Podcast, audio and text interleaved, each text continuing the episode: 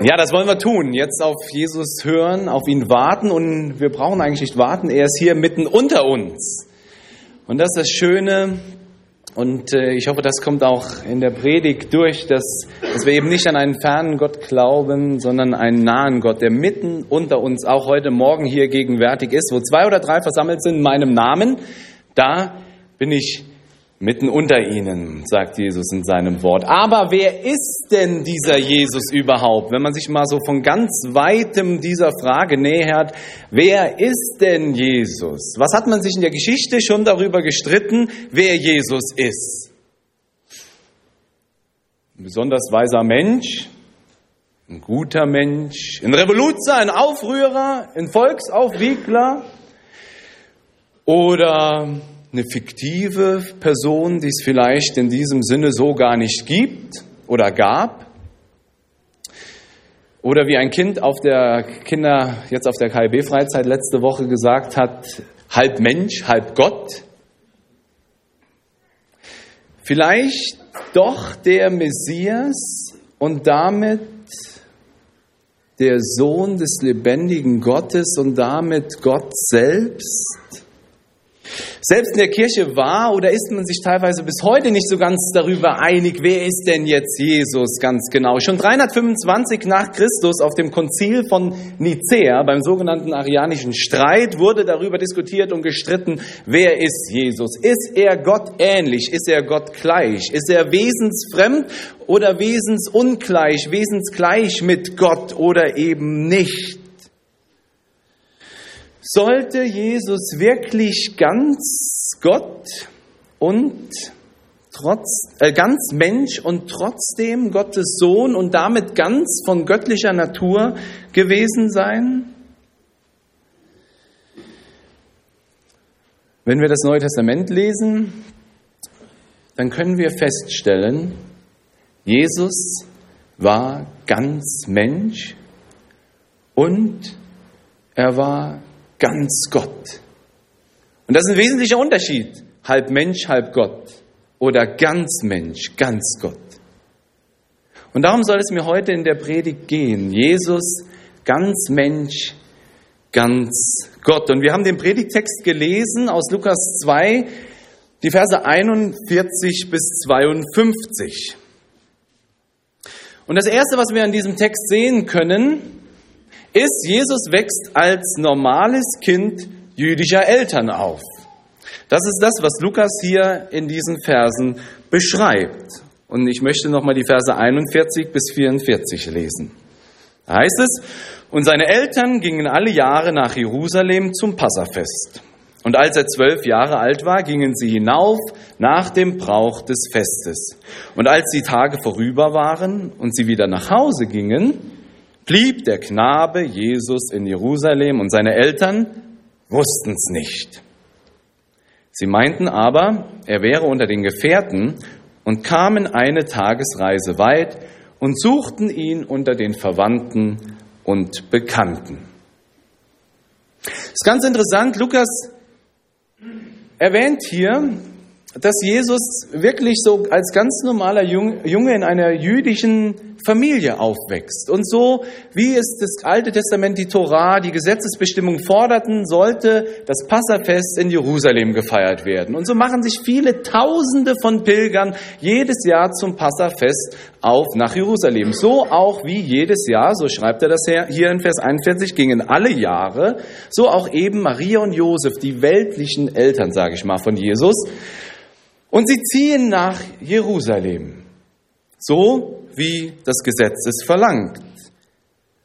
Und Lukas betont damit, erwähnt damit, dass Maria und Josef Jesus nach den Gesetzesvorschriften und in den jüdischen Traditionen erziehen. Und das macht er nicht nur einmal, schon vorher, nach der Geburt Jesu, erwähnt Lukas das explizit, dass Jesus acht Tage nach seiner Geburt beschnitten wird, so wie die Torah, wie das alte Gesetz, oder wie die, wie die Bundesbestimmung des alten Bundes eben das erforderten. Josef und Maria richten sich nach diesen Bestimmungen. Und nicht nur das, Lukas erwähnt auch weiter, als Maria nach der Geburt eben wieder als rein galt, äh, bringen sie Jesus im Tempel dem lebendigen Gott dar. Und sie bringen ein Dankopfer. Auch das war eine Vorschrift aus den alten Gesetzesbestimmungen. Und wir können also feststellen, dass Jesus wirklich von Maria und Josef innerhalb dieser Gesetzesvorschriften erzogen worden ist. Und er sieht als kleiner Junge von klein auf, wie seine Eltern ihren jüdischen Glauben leben und diese Gesetze und Traditionen befolgen. Und sicherlich war das auch nicht die erste Reise nach Jerusalem, die Jesus jetzt hier antritt, gemeinsam mit den Eltern. Jesus erlebt, wie seine Eltern ihren Glauben praktizieren und lernt von ihnen. Und ich denke, das ist etwas, was uns zeigt, wie tief die Erniedrigung Jesu als Sohn Gottes wirklich ging. Der lebendige Gott wird in Jesus Christus ganz und gar Mensch. Und das bedeutet, dass er als hilfloses Baby in diese Welt kommt, abhängig ist von Eltern, die ihn versorgen, aufziehen. Ich bin absolut sicher, dass er, also unser Neutestamentler hat mal in, einer, in, in einem Test äh, geschrieben, weinte Jesus bei seiner Beschneidung. Ja, weinte Jesus bei seiner Schneide. Beschneidung stand, steht natürlich jetzt nicht so im Neuen Testament drin. Ich bin aber absolut sicher, dass er geweint hat, weil er ganz normales Kind war. Jesus weinte bei seiner Beschneidung. Jesus wuchs mit den Höhen, mit den Freuden, mit den Tiefen und Herausforderungen, die so das Leben und so eine Kindheit mit sich bringen. Mit all diesen Dingen wuchs Jesus auf. Und obwohl er eigentlich der Sohn Gottes ist, muss er trotzdem von seinen Eltern lernen. Wer ist dieser Gott? Der Gott Israels. Was sind die Bundesbestimmungen, die er uns gegeben hat? Und er lernt diese Traditionen. Er lernt, er hört von ihnen die Geschichte Gottes mit dem Volk Israel. All das gehört ganz und gar zu Jesu Menschwerdung und von klein auf wird er darin von seinen Eltern eben mit hineingenommen, wie sie ihren Glauben praktizieren. Jesus tobt aber auch und, und spielt mit, Freu, mit Freuden, mit Freunden, mit Freuden wahrscheinlich auch, ja, äh, mit Freuden, mit Freunden und Verwandten. Das können wir so ein bisschen dran sehen. Äh, das ist, denke ich, ein Grund, warum die Eltern sich überhaupt nicht gewundert haben, wie wir weiter gelesen haben, nach dem Passafest ziehen die Eltern mit so einer ganzen Pilgergruppe, wahrscheinlich waren das mehrere hundert Leute, die den weiten Weg von Jerusalem bis hoch in den Norden nach Galiläa gemacht haben. Das gab Schutz, das gab Gemeinschaft für so eine lange Reise. Aber die Eltern sind gar nicht verwundert, dass der zwölfjährige Jesus gar nicht auftaucht, auftaucht, einen ganzen Tag lang. Sie legen eine Tagesreise zurück und erst am Abend schauen sie, wo ist denn eigentlich Jesus? Müsst ihr jetzt mal schlafen gehen ist ja erst zwölf Jahre der Bub, ja? Und erst da fällt den Eltern das auf. Und wahrscheinlich war das normal. Auf der Hinreise schon nach Jerusalem war Jesus wahrscheinlich auch tagsüber mit seinen Freunden da am Rand. Die Pilgergruppe zieht weiter und die toben. Ich stelle mir das bildlich vor, die toben, die Jungs toben einfach munter drauf los, entdecken die Welt, so wie das Zwölfjährige machen und wie wir das ja auch auf der Kinderfreizeit jetzt diese Woche erleben durften. Jesus wächst auf wie ein ganz normaler Junge. Und auch als der Sohn Gottes muss er sich den Anordnungen und Anweisungen seiner Eltern grundsätzlich unterordnen. Und er ist auch gegenüber seinen Eltern gehorsam. Und das erwähnt Lukas in unserem Text ganz explizit, weil sich ja einige vielleicht die Fragen stellen, ja, Jesus ist einfach zurückgeblieben, das ist ja eigentlich ungehorsam gegenüber den Eltern. Aber Lukas schreibt grund grundsätzlich explizit rein in Vers 51a, dass Jesus eben gehorsam war und sich untergeordnet hat. Und er ging mit ihnen hinab und kam nach Nazareth und war ihnen untertan. Also das ist das Grundverständnis von, von Jesu äh, gegenüber seinen Eltern. Er ist gehorsam und er ist untertan. Und im weiteren Verlauf der Predigt möchte ich darauf eingehen, werde ich auch nochmal darauf zurückkommen, war das jetzt ungehorsam oder was ist, was machen wir, äh, dass Jesus da einfach zurückblieb. Aber grundsätzlich, Jesus ist gehorsam. Er ist ganz Mensch, ganz Junge, normaler Junge, wächst er auf, ordnet sich seinen Eltern unter. Wenn Sie an Jesus denken, wenn Sie sich Jesus vorstellen, wer ist Jesus für Sie? Für dich? Ist er vielleicht eher, ja, man hat schon mal was von ihm gehört, ja, Gott, ein unnahbarer, ferner, fremder Gott, ein Gott, der zwar viele hilfreiche Dinge vom Leben und übers Leben gesagt und erzählt hat, der aber von Tuten und Blasen keine Ahnung hat, mit dem Leben selber sich gar nicht auskennt, der gar nicht weiß, was bedeutet Mensch zu sein, weil er ja Gott ist. Und weil vielleicht dieses Bild in unserem Kopf existiert, haben wir überhaupt keine Verbindung zwischen uns und ihm und seiner Person. Was weiß schon Gott vom Leben? Was weiß er von meinen Herausforderungen? Was weiß er von meinen Sorgen und meinen Ängsten, meinen Anfechtungen, meinen Nöten? Was weiß er schon davon? Ihr Lieben, wenn wir Jesus sehen, und dann dürfen wir ihn sehen, wie die Bibel ihn uns beschreibt, nämlich als Menschen, der als ganz normales Kind in einer jüdischen Familie aufwächst. Und Jesus weiß, wusste, was es heißt zu lernen. Jesus wusste, was es heißt zu arbeiten. Jesus wusste, was es heißt, hilfloses Kind, Baby zu sein. Und er wusste, was es heißt, pubertierender Teenager zu sein. Jesus kannte Hunger, Müdigkeit, Trauer und Angst. Und Jesus liebte genauso, aber auch gute Gemeinschaft und frohe Feste.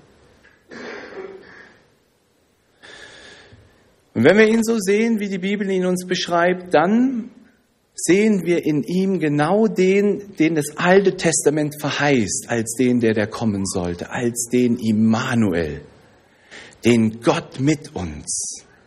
In Jesus wird Gott ganz Mensch und ist ganz bei seinen Geschöpfen. Der lebendige Gott selbst ist ganz eng dran an, an uns als seinen Geschöpfen. Jesus kommt nicht als emotionsloser, super, emotionsloser, unverwundbarer Superheld in diese Welt, wie mancher Hollywood-Streifen äh, das vielleicht äh, darstellen würde oder mit manchen Action-Heroes eben zeigt.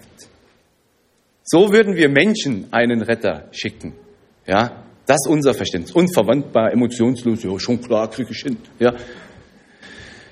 Nein, die Bibel beschreibt uns Jesus ganz anders. Er wird Mensch wie du und ich. Und deshalb weiß er ganz genau, was es heißt, zu fühlen, zu sein, zu leben wie ein Mensch. Er kennt die Höhen und Herausforderungen des Lebens auch deines Lebens. Und ich denke, das ist doch genau das, was wir brauchen. Das ist doch, was wir brauchen. So einen Gott brauchen wir doch. Einen Gott, der mit uns ist, der zu uns kommt, der uns versteht mit unseren Bedürfnissen und Sorgen und angefochten sein, weil er es selber ja erlebt und durchlebt hat. Er weiß, wovon er gesprochen hat. Jesus war angefochten, Jesus wurde belogen, Jesus wurde enttäuscht, Jesus wurde verraten. Und das ist das Schöne, wer an Jesus Christus glaubt, der glaubt an einen Gott, der eben weiß, wovon er redet und der versteht etwas vom Leben. In Jesus zeigt sich ja Gott ganz authentisch und ganz nahe und zeigt, dass er wirklich vertrauenswürdig ist, dass wir ihm vertrauen können. Und wir dürfen sehen, in Jesus zeigt sich und offenbart sich eben Gottes ganze Liebe. Gott, der mächtige Schöpfer, wird so klein, kommt zu uns, um uns ganz nahe zu sein, weil er uns als seine Geschöpfe so sehr liebt. Und weil er sich so sehr danach sehnt, Beziehung, Gemeinschaft mit seinen Geschöpfen, mit uns zu leben. Und dafür war ihm kein Weg zu weit. Dafür hat er sich so erniedrigt und Gott wurde in Jesus Christus ganz und gar Mensch. Das Zweite, was wir aber auch in unserem Text sehen können, ist, Jesus offenbart seine Göttlichkeit schrittweise in seinem Menschsein. Also auf der einen Seite sehen wir, beschreibt uns die Bibel, dass Jesus wirklich ganz und gar Mensch ist und auf der anderen Seite zeigt uns unser Predigtext eben, dass Jesus eben doch nicht ganz normal Mensch ist, war. Denn was passiert auf der Rückreise? Die Eltern ziehen mit der Pilgergruppe zurück und sie ziehen einen, eine Tagesreise weit und am Abend ist Jesus nicht da. Jetzt ist schon ein Tag vergangen, seitdem die Eltern Jesus gesehen haben. Am nächsten, jetzt in der Nacht, ist es zu gefährlich zu reisen. Am nächsten Tag müssen sie wieder eine Tagesreise zurückreisen nach Jerusalem, um Jesus jetzt dort in Jerusalem zu suchen, wo sie ihn vermuten. Und dann heißt es in Vers 45 und 46, und da sie ihn nicht fanden, gingen sie wieder nach Jerusalem und suchten ihn. Und es begab sich, nach drei Tagen, da fanden, da fanden sie ihn im Tempel sitzen, mitten unter den Lehrern, wie er ihnen zuhörte und sie fragte. Wahrscheinlich ist Jerusalem noch sehr gut gefüllt. Einige Pilgergruppen sind vielleicht noch nicht abgereist. Es waren Tausende, Zehntausende von Menschen, die sich in Jerusalem zusammen äh, haben, sag ich mal, alle um das Passafest zu feiern. Und die Eltern brauchen eine Zeit, um Jesus zu finden. Zwei Tage sind schon vergangen, allein mit Hinreise und wieder den Tag zurückreisen. Jetzt suchen sie und am dritten oder nach drei Tagen finden sie dann endlich den zwölfjährigen Jesus. Und wo finden sie ihn? Es klingt so, als ob Jesus eben ganz seelenruhig, gemütlich im Tempel sitzt, als ob er das tagtäglich machen würde. Und wo sitzt er nicht irgendwie zusammengekauert, ängstlich in einer Ecke? Nein, mitten im Lehrgespräch mit den Lehrern, die dort unterrichtet haben im Tempel. Wahrscheinlich mit, mit den obersten Lehrern des Volkes. Und Jesus hört zu und der zwölfjährige Jesus stellt auch Fragen. Und wahrscheinlich waren diese Fragen auch sehr gut. Nun, das allein ist jetzt noch nicht so ungewöhnlich, ja? Also da ist ein Zwölfjähriger, der hat äh, Interesse an religiösen Dingen, stellt gute Fragen. Das haben wir auch auf der KP Kinderfreizeit erlebt. Also die Kinder in dem Alter, die sind schon interessiert, die stellen äh, gute Fragen. Ähm, und äh, ja, das macht jetzt Jesus äh, wirklich noch nicht explizit zu etwas Besonderem. Aber Vers 47 macht deutlich, dass bei Jesus doch etwas anders war. Da heißt es dann nämlich, und alle, die ihm zuhörten, verwunderten sich über seinen Verstand und seine Antworten. Jesus ist als Zwölfjähriger jetzt nicht nur außergewöhnlich interessiert an religiösen Themen und stellt nicht nur sehr gute, hervorragende Fragen. Nein, Jesus verfügt scheinbar als Zwölfjähriger über einen außergewöhnlich klugen Verstand. Und Lukas schreibt, alle, alle Zuhörer, die haben das erkannt. Mensch, der Junge, der hat was auf dem Kasten. Der hat einen außergewöhnlichen Verstand und der Zwölfjährige gibt im Gespräch, im Lehrgespräch mit den obersten Lehrern des Volkes, gibt er auch noch Antworten, hervorragende Antworten. Denn die Antworten sind so hervorragend und so gut, dass sie sich alle verwunderten darüber. Wenn wir dieses Wort verwundern anschauen, Luther hat das mit verwundern übersetzt. Man kann es auch übersetzen mit sie gerieten außer sich oder fassungslos werden. Und ich finde, das zeigt noch ein bisschen mehr, was da passiert hat, passiert ist bei den Zuhörern. Ja, also sie haben nicht nur gesagt, wow, wow, ja, sondern die gerieten außer sich, fassungslos wurden die. Und ich stelle mir das vor, die haben sich angerempelt, die Zuschauer, ey, hast du den Zwölfjährigen? Hast du gehört, was der gerade gesehen? Also sowas habe ich, also das kann Wahnsinn, wie der unseren obersten Lehrern hier gegenüber auftritt und reagiert und Antworten gibt. Sowas haben wir noch nie gesehen. Wir haben zwar schon viele, vielleicht auch junge Knaben gesehen, in dem Alter, die religiöses Interesse haben, die gute Antworten gegeben haben, die rabbinische Schulen besucht haben in dem Alter, aber Jesus, der Sohn eines Zimmermanns aus Nazareth, der hat keine rabbinische hohe Schule besucht und gibt trotzdem erstaunlichst gute Antworten im Lehrgespräch mit den Obersten des Volkes. Sowas hatten sie noch nicht erlebt. Und wir dürfen daran sehen, dass Jesus eben doch nicht ganz normales Kind war, sondern in diesem Lehrgespräch mit den Obersten des Volkes offenbart Jesus selbst zum allerersten Mal schrittweise quasi seine Göttlichkeit. Zum allerersten Mal zeigt er schon etwas von dem, was wirklich seiner Natur entspricht. Und Lukas erwähnt das so ganz nebenbei in diesem Text. Schon in Vers 40 schreibt Lukas über Jesus, dass Jesus eben vielleicht doch nicht als ganz besonder, als ganz normales Kind aufwuchs oder ein ganz normales Kind nur war. Denn er schreibt in Vers 40, und das beschreibt die Zeit von der Geburt an eben bis zwölf Jahre. Das Kind aber wuchs und wurde stark, voller Weisheit und Gottes Gnade war bei ihm. Und dann schreibt Lukas weiter in Vers 52, also nach der Begebenheit hier des zwölfjährigen Jesus im Tempel.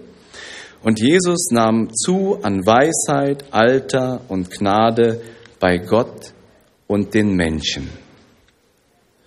Dass Jesus ein ganz besonderes Kind war, das war eben schon von klein auf zu erkennen. Und alle, die, die Jesus haben aufwachsen sehen, konnten das erkennen, dass er über einen außergewöhnlichen Verstand verfügte. Und nicht nur das, sondern eben, dass Gott in besonderer Weise mit diesem Jungen war. Die Gnade Gottes war in besonderer Weise bei ihm. Er war selbst von Gott begnadet. Und dann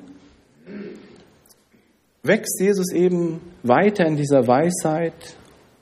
Und dann, als er sich im Alter von circa 30 Jahren, als er dann sein öffentliches Wirken beginnt, dann zeigt sich wirklich seine, seine, seine göttliche Autorität, seine göttliche Vollmacht und sein, sein, seine göttliche Weisheit wirklich in, in ganzem Sinne.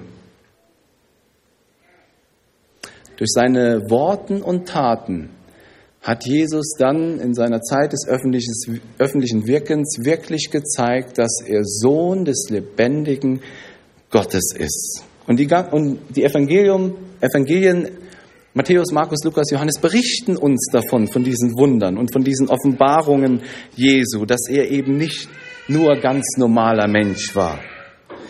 Und ihr Lieben, das dürfen und das müssen wir auch immer wieder erkennen, wenn wir Jesus sehen. Und wir dürfen nicht den Fehler machen, und das passiert manchmal auch in evangelikalen Kreisen, dass wir Jesus nur auf sein Menschsein, auf sein, auf sein Menschsein reduzieren. Denn Jesus ist mehr als nur der Freund, der Kumpel, der mit uns durch dick und dünn geht, der uns versteht und der auch mal fünf Grade sein lässt. Jesus ist mehr als das.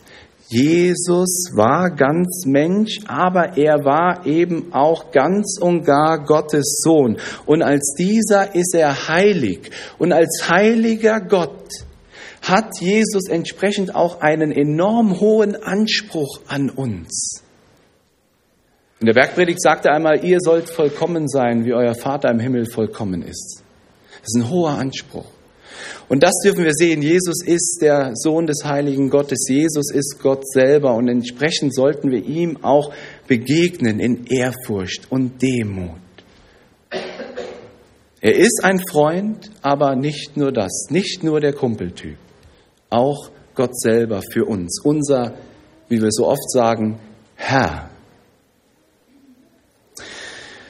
Manchmal wird Jesus aber auch nur auf sein Menschsein reduziert, manchmal gerade auch im theologischen Bereich, äh, weil man all seine göttlichen Attribute mit dem Verstand nicht erklären oder fassen kann. Die ganzen Wunder, die er getan hat und all das. Und dann reduziert man ihn runter wirklich als nur ganz normal, als normaler Mensch, fertig, Schluss und mehr nicht.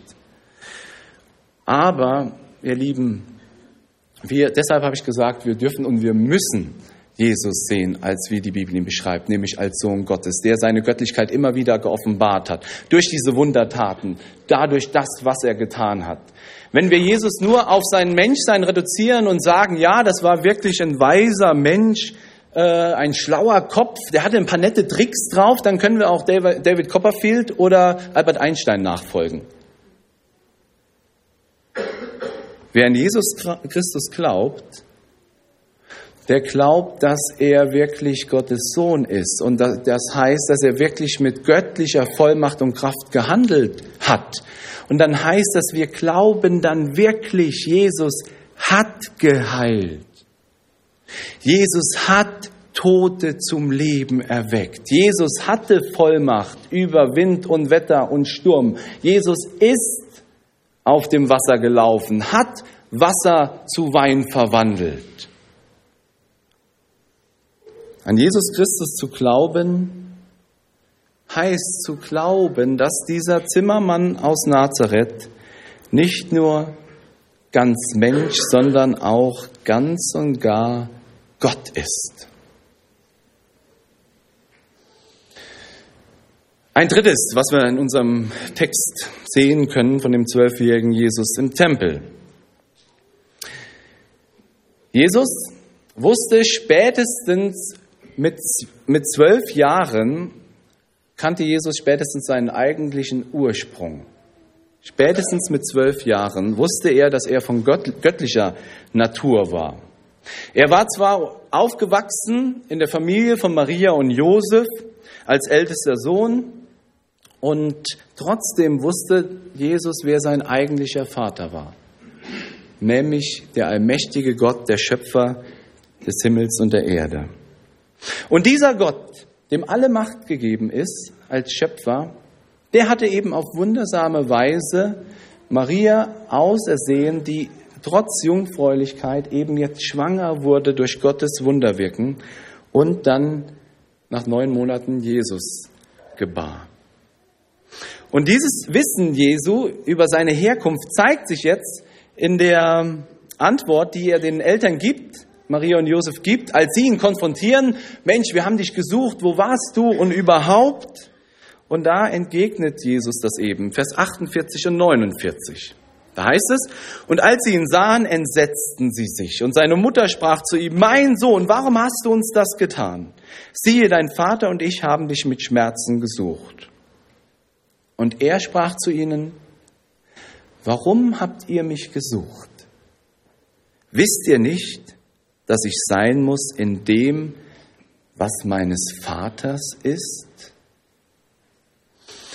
Auf irgendeine Art und Weise fühlt sich der zwölfjährige Jesus zum Tempel hingezogen.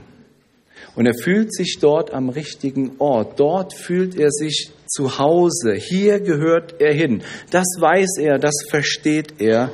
Und letztlich ist er verwundert darüber, dass seine Eltern, seine weltlichen Eltern, ihn überhaupt gesucht haben. Sie hätten doch wissen müssen, wo er ist, wo er hingehört. Der Sohn, den Maria zwar geboren hat, aber der, der doch, äh, den sie von Gott empfangen hatte.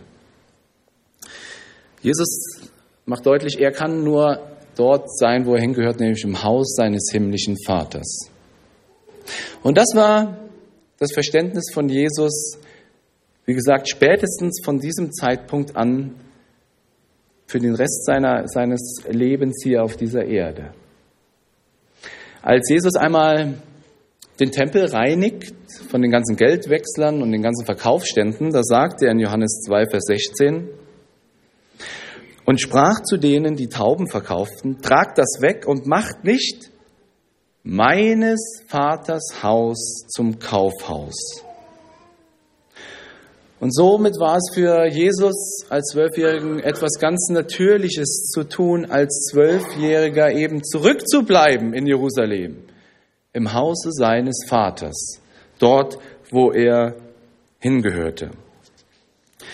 Und die Frage, die sich jetzt aber vielleicht einigen stellt und die man auch berechtigterweise stellen kann, ist aber, warum sagt Jesus nicht Bescheid, hier, hier gehöre ich hin, ich bleibe, zieht man nach Galiläa. Äh, warum sagt er Maria und Josef nichts davon? Aber hier wirklich nochmal die Erwähnung, Jesus handelt nicht aus Ungehorsam gegenüber seinen Eltern.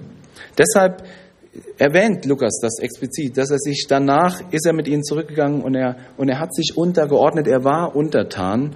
Letztlich lässt uns die Bibel im Unklaren darüber, warum Jesus nicht Bescheid gesagt hat. Aber eventuell, es könnte sein, dass der zwölfjährige Jesus hier schon Maria und Josef einen Hinweis darauf gibt, dass er als der, der göttlichen Ursprungs war, dessen Vater Gott im Himmel ist, in seinem weiteren Leben noch mehrmals Dinge tun wird, im Gehorsam und in Liebe zu Gott dem Vater, die Maria und Josef nicht verstehen werden. Vielleicht ein erster Hinweis darauf. Und in der Tat verstehen Maria und Josef auch gar nicht, was, was Jesus äh, tut oder was, was auch die Antwort bedeutet, die er ihnen gibt auf ihre Frage. In Vers 50 heißt es, und sie verstanden das Wort nicht, das er zu ihnen sagte. Und dann schreibt Lukas weiter in Vers 51, und seine Mutter behielt alle diese Worte in ihrem Herzen. Wo hatte Maria schon einmal alles im Herzen behalten und bewegt? Wie bitte? Bei der Verkündigung des Engels und wo noch? Na, vor, vor der Beschneidung, genau. Also an der, nachdem die ganzen Hirten äh, in, der, in der Geburtsnacht äh, da aufgetaucht sind, äh, da war ja eine Menge passiert. Und da heißt es auch explizit, Lukas 20, 20 ist das, äh, Maria behielt und bewegte das alles in ihrem Herzen. Warum steht, warum beschreibt das Lukas hier? Maria behielt das in ihrem Herzen weil Maria das alles nicht vollkommen verstand, was da passiert. Aber Maria ist eine kluge Frau, die sammelt, die sammelt in ihrem Herzen alle Eindrücke, alle Geschehnisse, die geschehen waren. Das waren ja schon eine Menge bis dato. Ein Engel war erschienen, sie war, sie war schwanger geworden als Jungfrau. Äh, sie hat den, ihr war angekündigt worden, den, den Sohn Gottes zu gebären. Und sie hatte die Hoffnung, einmal würde sich das alles erschließen, was es damit auf sich hatte. Deshalb bewegt sie das im Herzen, behält sie es. Und Lukas sagt es explizit. Josef war ja auch schon angekündigt worden, bei, bevor Jesus geboren wurde, ähm, als Maria schwanger wurde, in Matthäus 1, Vers 21. Und sie wird einen Sohn gebären, dem sollst du den Namen Jesus geben, denn er wird sein Volk retten von ihren Sünden. Also das war nicht nur, okay, der Sohn Gottes kommt auf diese Welt, sondern Maria und Josef kannten auch schon, dass der Sohn Gottes mit einer speziellen Aufgabe kommen würde, nämlich das Volk retten von seinen Sünden. Aber wie sollte das dieser Jesus machen, den sie geboren hat? Das, das hat sich für Maria und Josef noch nicht erschlossen. Und Maria hatte, wie gesagt, ich denke, die feste Hoffnung, wenn sie es alles sammelt und nach und nach eben verarbeitet, dann wird sich dieser Sinn ihr einmal zeigen. Und auch Jesus, ich denke, Jesus wusste als Zwölfjähriger noch nicht die komplette Bedeutung seines Kommens, seines Auftrages, seiner Aufgabe, die er im Namen Gottes zu erfüllen hatte. Aber er wusste zumindest schon, zu wem er gehörte und von wem er kam, nämlich Sohn des lebendigen Gottes. Und dann eben erst auch wieder hier mit dem Beginn seines öffentlichen Wirkens im Alter von etwa 30 Jahre zeigt sich dann eben nicht nur Jesu göttliche Natur in Vollkommenheit, sondern auch sein Auftrag. Und spätestens da kennt Jesus, als er dann öffentlich auftritt, auch ganz klar seinen Auftrag, wozu er gekommen ist, seine Aufgabe. Und er beschreibt diese Aufgabe im Gespräch mit Nikodemus einmal. In Johannes 3, Vers 14 bis 16. Da sagt Jesus zu dem Schriftgelehrten Nikodemus, und wie Mose in der Wüste die Schlange erhöht hat, so muss der Menschensohn erhöht werden, damit alle, die an ihn glauben, das ewige Leben haben. Denn also hat Gott die Welt geliebt, dass er seinen eingeborenen Sohn gab, damit alle, die an ihn glauben, nicht verloren werden, sondern das ewige Leben haben. Spätestens mit Beginn seines öffentlichen Wirkens weiß Jesus, wozu er gekommen ist, nämlich als der lebendige Sohn Gottes gekommen, um stellvertretend für die Sünde der Welt, der Menschen bestraft zu werden, diese Strafe zu tragen, auf sich zu nehmen. Und mit seinem Tod am Kreuz von Golgatha stirbt Jesus den Tod, den jeder aufgrund seiner Schuldhaftigkeit, seiner Sünde vor Gott verdient hätte. Jesus stirbt stellvertretend den Sühnetod, den Sie, den du und ich verdient hätten.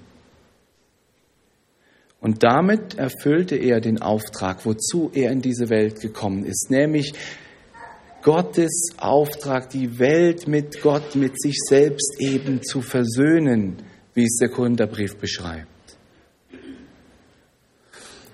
Und nur Jesus konnte diese Vergebung, diese Versöhnung erwirken, weil er der einzige, und deshalb ist es so von Bedeutung, dass Jesus ganz Mensch war, weil er der einzige Mensch war, der ohne Sünde war. Und er lebte das vollkommene Leben, das wir hätten leben sollen.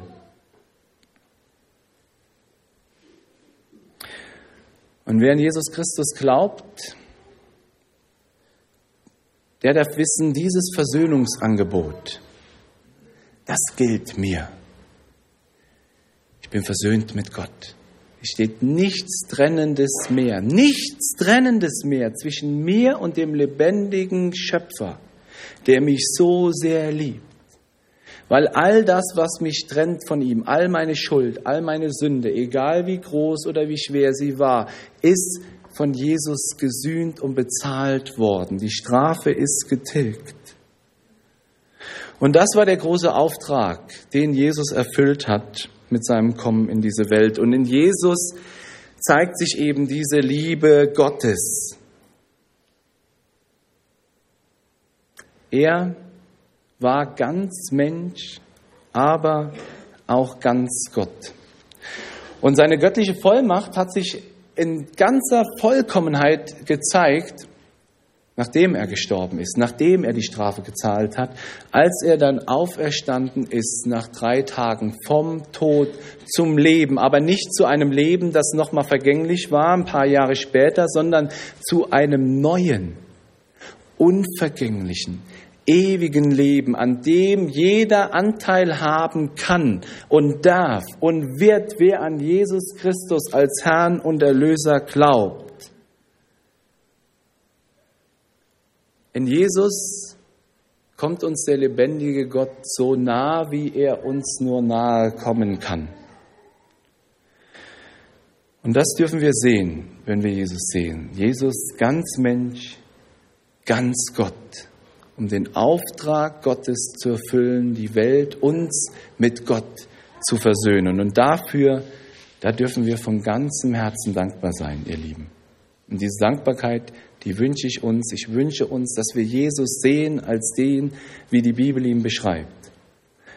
Amen.